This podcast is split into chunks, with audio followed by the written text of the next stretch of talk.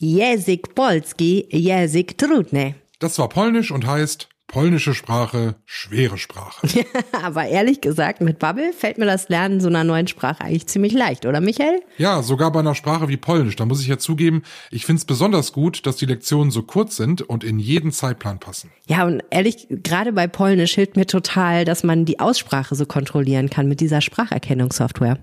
Und mir ist auch total wichtig, dass ich die Sprache so lerne, dass ich sie im Alltag dann auch wirklich verwenden kann. Weißt du, was ich meine? Total. Und man lernt ja bei Bubble auch was über Land und Leute so nebenbei. Das finde ich auch ziemlich cool. Wenn ihr einsteigen und mitlernen wollt, Polnisch, Spanisch, Portugiesisch oder eine andere von insgesamt zwölf Sprachen, dann haben wir was für euch. Mit dem Code Aufwacher so wie dieser Podcast hier, Aufwacher, zahlt ihr für sechs Monate Bubble und lernt ein ganzes Jahr. Ihr kriegt also sechs Monate Bubble geschenkt. Geht jetzt auf bubble.com slash audio, da findet ihr alle Infos und könnt den Code Aufwacher einlösen. Gültig ist er bis zum 31.12., also bis Silvester.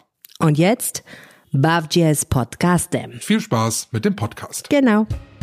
Ich glaube, dass Leute sich gar nicht so richtig damit beschäftigen wollen, eben um nicht in, in Panik zu verfallen oder eben schlechte Laune zu kriegen oder so. Also ich fand es insgesamt eher beruhigend und einfach interessant. Es gibt ja diese Checklisten, um zum Beispiel auf längere Stromausfälle vorbereitet zu sein, aber es gibt auch Workshops dazu. So kurze Seminare, wo erklärt wird, was ihr für den Notfall immer zu Hause haben solltet. Ist gar nicht so schwer. Auch wenn richtige Blackouts weiter unwahrscheinlich sind, ist das gut zu wissen. Unsere Reporterin war bei einem solchen Workshop dabei. Bonn Aufwacher. News aus Bonn und der Region, NRW und dem Rest der Welt. Mit Florian Pustlack. Schön, dass ihr dabei seid. Im zweiten Thema stellen wir euch einen richtigen Debattenwettbewerb vor, und zwar für Schüler in NRW. Wie das genau funktioniert und wer da überhaupt wie gewinnen kann, das hört ihr später. Zuerst fangen wir aber an mit den Meldungen aus Bonn und der Region. Ein Amok-Alarm an einer Realschule in Siegburg hat gestern für einen stundenlangen Einsatz von Polizei und Spezialeinheiten gesorgt. Am Nachmittag stand dann aber fest, dass an der Alexander von Humboldt Realschule nichts Schlimmes passiert war oder zu erwarten war. Um kurz vor 15 Uhr twitterte die Polizei, dass die Durchsuchung der Schule abgeschlossen sei und alle Kinder wieder raus durften. Zuvor hatte am Vormittag einiges auf eine größere Gefahrenlage hingedeutet. Nach Angaben eines Polizeisprechers hatte eine Zeugin auf dem Schulgelände eine vermummte Person beobachtet, die mit einer Waffe hantiert und in die Luft geschossen haben soll. Weitere Zeugen hatten Knallgeräusche vernommen.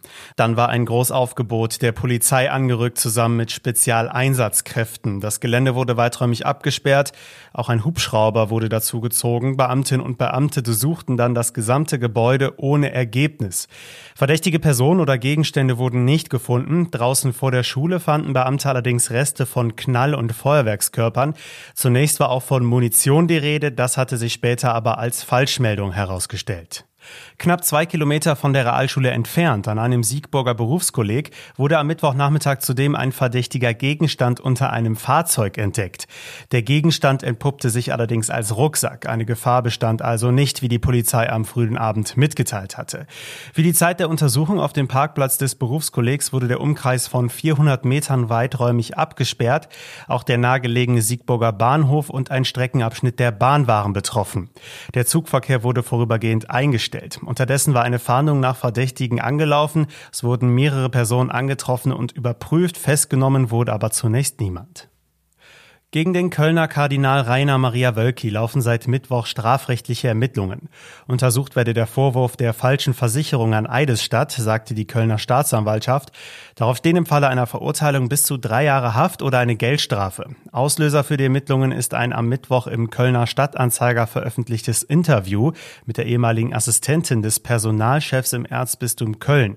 Hildegard Dahm. Sie war von 2013 bis 2017 im Generalvikariat der Zentralverwaltung des Bistums beschäftigt. Und in dem Interview sagte sie, dass Wölki frühzeitig über Missbrauchsvorwürfe gegen den früheren Sternsinger-Chef Winfried Pilz informiert habe. Wölki selbst hatte gesagt, davon erst vor kurzem gehört zu haben. Wölki steht seit Jahren unter Druck. Unter anderem wird sein Umgang mit Missbrauchsvorwürfen kritisiert. Die Stadt Bonn will die Nutrias in der Rheinaue töten lassen. Der Kern eines neuen Bürgerantrags lautet jedoch nun, die Tiere sterilisieren zu lassen und nicht zu töten. Zudem soll die Verwaltung prüfen, ob man die Tiere umsiedeln kann. Die Stadt lehnt beide Vorschläge ab.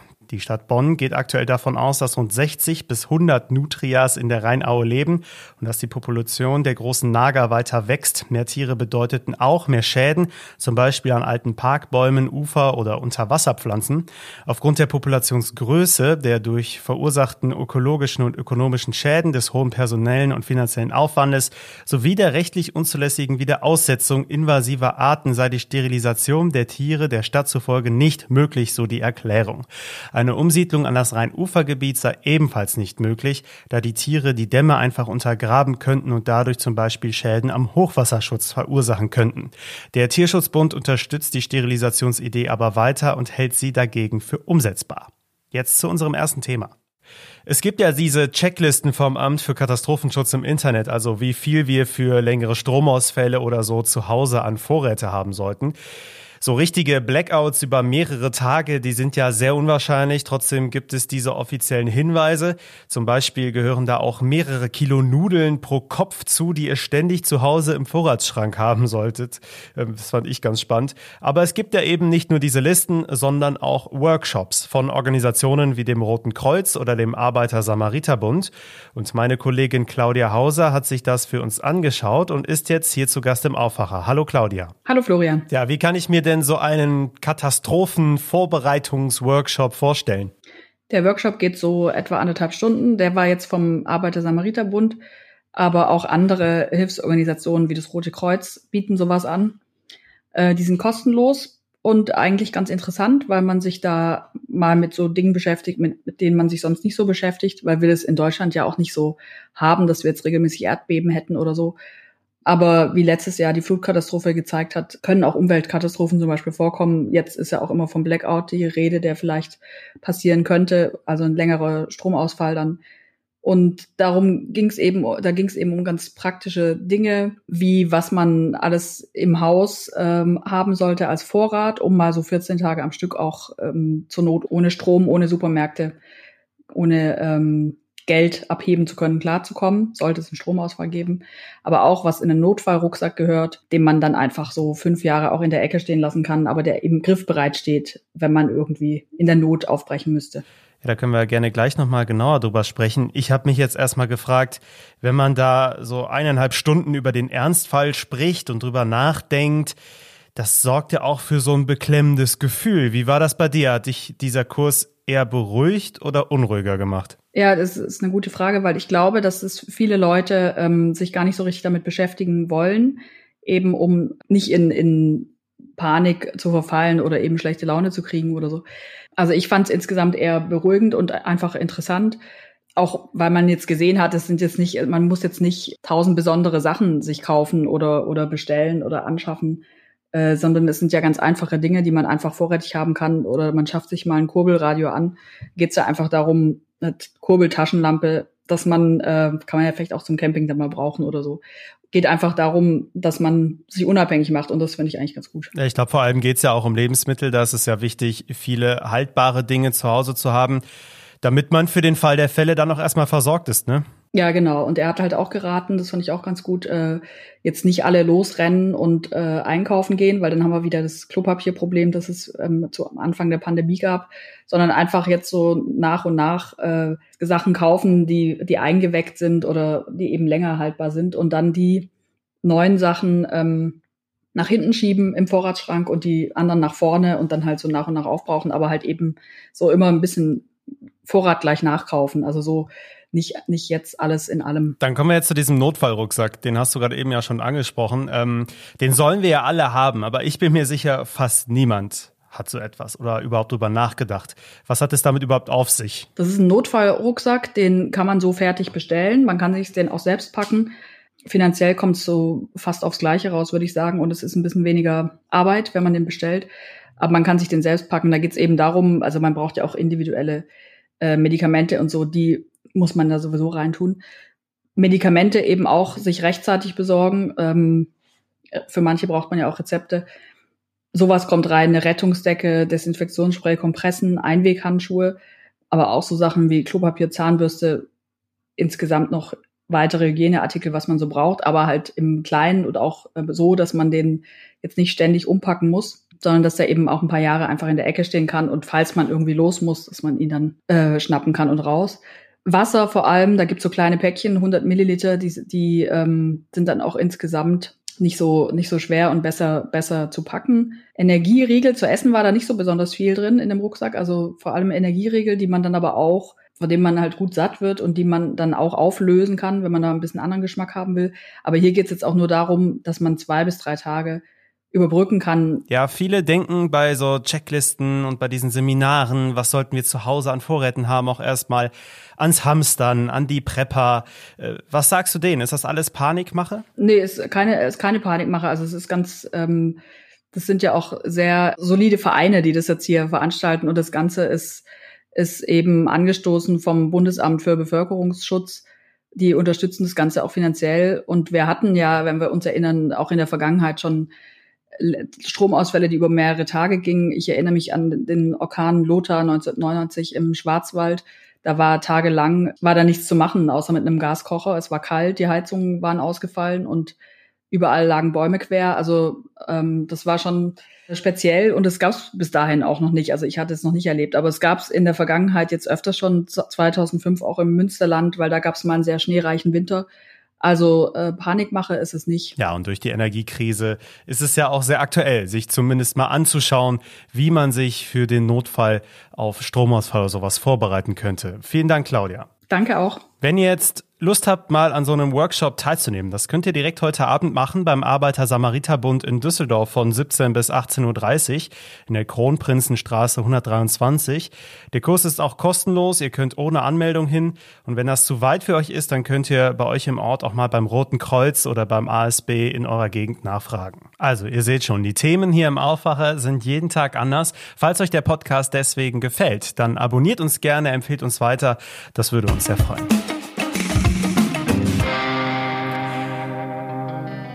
Zu unserem zweiten Thema. Wir leben ja in einer Demokratie und da darf man zum Glück unterschiedlicher Meinung sein. Für oder gegen ein Bauprojekt zum Beispiel. Wichtig ist dabei, dass wir untereinander auch Argumente austauschen und sachlich streiten. Es ist gar nicht so einfach, vor allem in Zeiten wie jetzt. Und darum geht es auch bei Hashtag Mitreden, ein Wettbewerb von der Rheinischen Post und Evonik. Mehrere Teams aus unterschiedlichen Schulen in NRW treten da in einem Debattenwettbewerb an und RP-Politikchef Martin Kessler sitzt in der Jury und ist jetzt hier zu Gast im Aufwacher. Martin, das klingt ja schon sehr anspruchsvoll. Man braucht politisches Interesse und muss das Ganze dann auch noch gut vermitteln können. Genau darum geht es. Das sind eigentlich so, wie man so will, politische Voraussetzungen. Was, glaube ich, für alle gilt, ist, dass man sich in ein Thema einarbeiten kann und dann über dieses Thema einigermaßen fachkundig oder zumindest wissend ähm, referieren oder auch reden kann die Spra also die Begabung, äh, da natürlich rhetorisch überzeugend zu sein, kann man bis zu einem gewissen Teil auch üben, aber da ist natürlich auch Talent dabei. So, wie läuft das Ganze denn organisatorisch ab? Ja, wir haben also eine große Ausschreibung gemacht, da haben sich auch viele Schulen beworben und wir haben jetzt acht Schulen ausgewählt in denen wir den Wettbewerb stattfinden lassen. Das ist dann ein Schulwettbewerb. Die Teams, das sind immer Teams mit zwei Leuten, also mit zwei Jugendlichen, die dann gegeneinander antreten. Auf der Schulebene sind es dann immer nur zwei Teams, die gegeneinander antreten. Und es wird ein Thema ausgewählt, und zwar ein Thema, das ähm, vor allem lokalpolitischer Natur sind. Wir sind ja eine Regionalzeitung, deswegen stehen da diese Themen im Vordergrund. Und über dieses Thema, beispielsweise ein Schulneubau oder den Neubau eines Yachthafens oder Videoüberwachung oder die Frage, ähm, wie man einen Park gestalten soll und so weiter, ähm, darüber streiten sich dann die Schüler. Ja, und die wichtigste Frage bei einem Wettbewerb ist natürlich, wie kann man gewinnen? Wer gewinnt, das sollen die Zuschauer entscheiden, das Publikum entscheiden. Und zwar ist es immer doppelt. Die sollen einmal darüber abstimmen, ähm, welches, welche These sie am meisten überzeugt.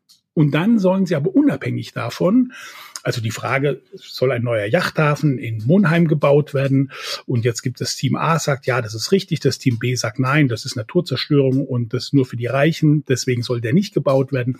Und dann muss das Publikum abstimmen, einmal darüber, soll der ähm, Hafen jetzt gebaut werden oder nicht. Und dann unabhängig davon soll das Publikum abstimmen, ähm, wer das bessere Team ist, wer am besten die Argumente vorgetragen hat. Unsere Aufgabe als Jury ist es, so ähnlich wie bei Deutschland sucht den Superstar, ähm, so ein bisschen äh, Hinweise zu geben, einfach zu bewerten, wie die Teams beide abgeschnitten haben. Ja, es klingt auf jeden Fall nach was, auf das ich sicher auch Bock gehabt hätte damals, früher. Martin, ähm, wäre das bei dir auch so gewesen? Ja, auf jeden Fall. Es hätte mir unglaublichen Spaß gemacht. Wir hatten leider sowas nicht. Es gibt ein Format, das heißt Jugend debattiert. Das gibt es seit 20 Jahren. Aber ähm, wir hatten das natürlich vor allem in der Schülermitverwaltung gegen die Lehrer und natürlich auch untereinander. Ähm, und man musste, ich war mal Schülersprecher, musste ich natürlich auch antreten in einem Art Wahlkampf. Und da muss man das auch üben. Ähm, das war auf jeden Fall sehr spannend. Und besonders spannend wird auch das Finale des Wettbewerbs jetzt, denn ja, da geht es nochmal auf die ganz große Bühne. Ja, und zwar das Finale soll stattfinden im Landtag, also dem Ort des Parlaments, dem, dem, dem der Vertretung des Landes Nordrhein-Westfalen, der gewählten Vertretung. Und ähm, da soll es dann genau dazu ähm, kommen, dass die Schülerinnen und Schüler, und zwar die besten der vier besten Schulen, da gegeneinander antreten an dem Ort, wo sie auch Debatten stattfinden. Und das wird am 24. März sein. Der Schirmherr wird der ähm, Landtagspräsident, Herr Cooper, ähm, sein. Und da können Sie dann auch richtig Debatten üben in dem Ort, wo es auch ähm, richtig ist und wo auch die, die großen Debatten für das Land Nordrhein-Westfalen stattfinden. Martin, du warst ja beim letzten Mal bei Hashtag Mitreden auch schon in der Jury. Ähm, wie gelingt es denn so einer Gruppe, dich als Politikchef auch von einer anderen Meinung zu überzeugen? Ja, auf jeden Fall. Ich war also einmal erstaunt über das Niveau. Immerhin, das sind 16- bis 18-Jährige. Auch wie schnell sich die Jugendlichen da eingearbeitet haben. Sie hatten zum Beispiel, gerade beim letzten Mal war das Finalthema nicht ganz einfach. Sie sollten nämlich sagen, soll das Umweltschutz oder nachhaltige Entwicklung ins Grundgesetz, ja oder nein? Und sie wussten vorher nicht, dass dieses Thema das Finalthema ist. Also sie mussten sich innerhalb von einer halben Stunde schlau machen. Und ich war wirklich erstaunt, wie schnell das ging und wie toll die das gemacht haben. Und auch bei dem, ähm, bei der einen oder anderen kommunalpolitischen Entscheidung hatte ich mir mal so insgesamt gesagt, ich wäre jetzt dafür. Und da ist auch schon mal vorgekommen, dass mich dann die andere, die Gegenseite tatsächlich davon überzeugt hat, dass das Gegenteil richtig ist. Vielen Dank, Martin Kessler. Mehr Informationen zum Wettbewerb Hashtag Mitreden findet ihr auch im Internet. Den Link setze ich euch natürlich in die Show Notes. Im September geht's dann mit den ersten Wettbewerben los und das große Finale im Landtag ist dann im Frühjahr. Und die stärkste Diskussionsgruppe gewinnt übrigens für die Schule 5000 Euro Preisgeld. Und das wird heute auch noch wichtig. Die EU-Kommission stellt etwas vor, was für viele Innenstädte in NRW Folgen haben könnte, und zwar Vorschläge für neue Abgaswerte von Autos. Da geht es um Euro 7. Mit diesen Werten soll die Luft in Städten besser werden, weil da dann viele Fahrzeuge nicht mehr unterwegs sein dürfen irgendwann, weil sie diese Normen nicht einhalten können. Das gibt es schon jetzt zum Beispiel mit den Normen Euro 5 und Euro 6. Vor fast 35 Jahren wurde die damals 23 Jahre alte Claudia Otto in Lohmar im Rhein-Sieg-Kreis umgebracht und jahrzehntelang hatten die Ermittler keinen Erfolg bis Ende April dieses Jahr, als ein Tatverdächtiger dann doch noch festgenommen wurde. Der Mann saß schon lange wegen zwei anderer Morde im Gefängnis und heute beginnt am Bonner Landgericht der neue Prozess. In vielen Unternehmen, die zur Metall- und Elektroindustrie gehören, wird heute wieder gestreikt. Dazu aufgerufen hat die IG Metall. Auch die Tarifverhandlungen gehen weiter. Vom Streik sind heute neun Kommunen in NRW betroffen. Und zum Fußball wegen der WM in Katar wird auch viel darüber diskutiert, wie sich die Nationalspieler selbst verhalten. Welche das überhaupt sein werden, wird heute klar, denn Bundestrainer Hansi Flick stellt um 12 Uhr seinen offiziellen WM-Kader vor. Noch kurz zum Wetter. Heute geht's mit vielen Wolken los. Später kommt dann auch die Sonne mal durch. Dazu bleibt es trocken. Wir bekommen 8 bis 16 Grad. Ja, und an diesem Wetter wird sich auch in den nächsten Tagen nur wenig ändern. Das war der Aufwacher am letzten Tag vor der neuen Karnevalssession, den 10. November, Donnerstag. Ich wünsche euch jetzt erstmal einen ruhigen Tag. Macht's gut, bis bald. Ich bin Florian Pustlauk. Ciao. Mehr Nachrichten aus Bonn und der Region gibt's jederzeit beim Generalanzeiger. Schaut vorbei auf ga.de.